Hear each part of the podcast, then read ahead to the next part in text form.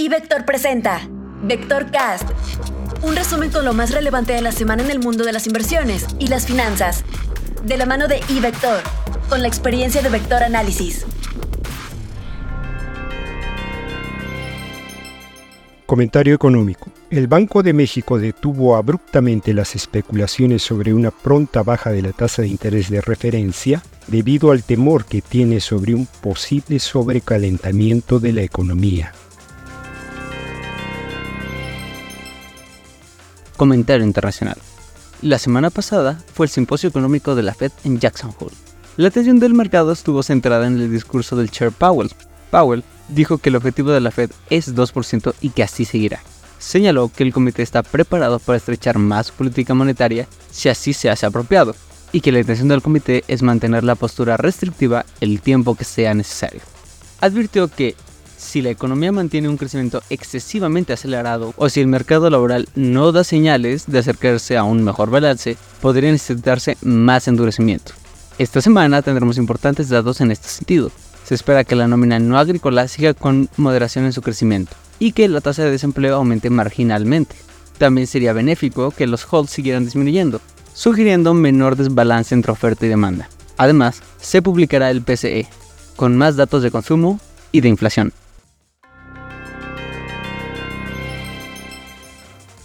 Por lo que se refiere a la economía mexicana, esta semana se dan a conocer datos de crecimiento económico. Estimamos que el Producto Interno Bruto durante el segundo trimestre de 2023 haya avanzado 3.8% anual, dato que se compara favorablemente con la medición oportuna dada a conocer hace apenas unas semanas de 3.7%.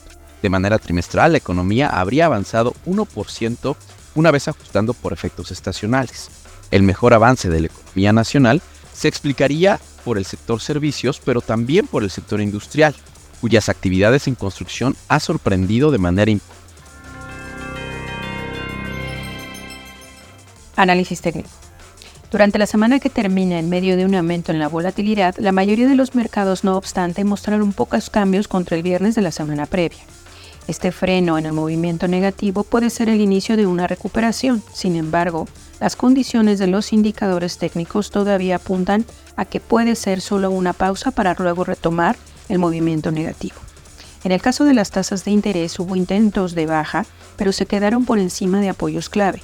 Mientras no los rompan, el riesgo es que retomen el alza y establezcan nuevos máximos en los últimos años. Para los índices accionarios, que el proceso es más bien de un ajuste dentro del alza de largo plazo, lo importante es que durante la etapa de repunte reciente no se pudieron superar resistencias. Y mientras no las rompan, el riesgo es que bajen a validar los mínimos de hace unos días o hasta romperlos a la baja.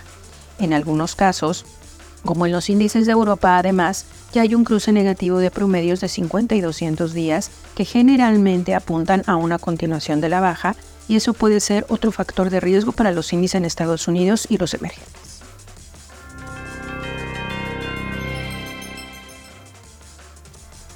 El mercado de renta fija local presentó una NMK mixta en un entorno de alta volatilidad ante los eventos y datos económicos, principalmente en Estados Unidos, que reavivan la incertidumbre alrededor de la trayectoria política monetaria a nivel mundial.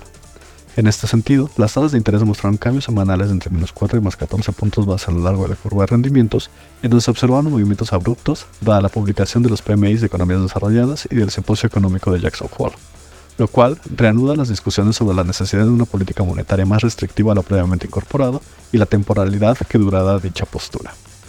En este sentido, en conferencia de prensa, Jerome Powell mencionó que la Reserva Federal está preparada para incrementar la tasa de interés si es que se necesitara, y su intención es mantener la postura restrictiva por el tiempo que sea necesario. Con esto, las expectativas de política monetaria tanto en México como en Estados Unidos anticipa que el ciclo de recortes de tasas se retrase y se tiene la expectativa de un ritmo de recortes menos acelerado de lo previamente estimado.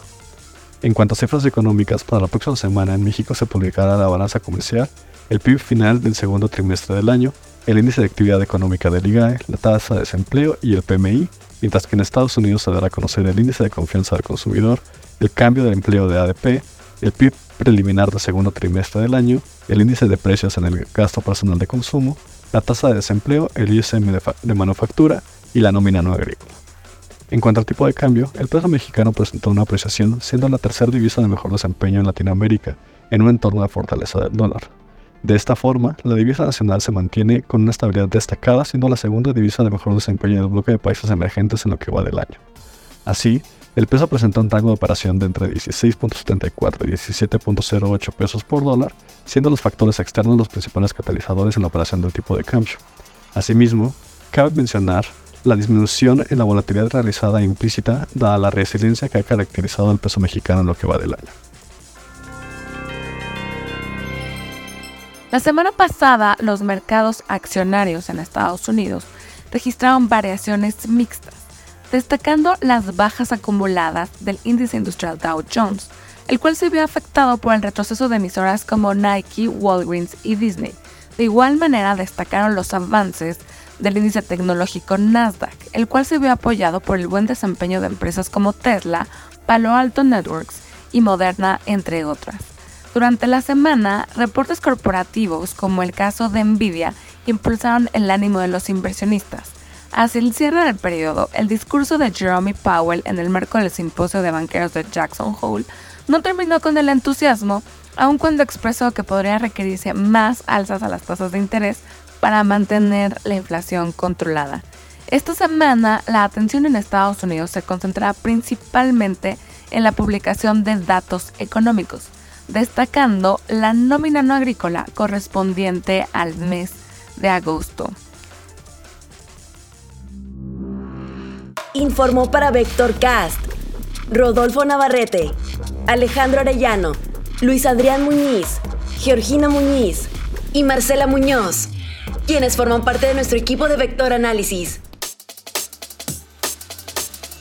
Síguenos en Facebook, Instagram y Twitter como iVector y conviértete en un experto del mundo financiero. Abre tu cuenta ahora y genera dinero a partir de tus inversiones en ivector.com.mx.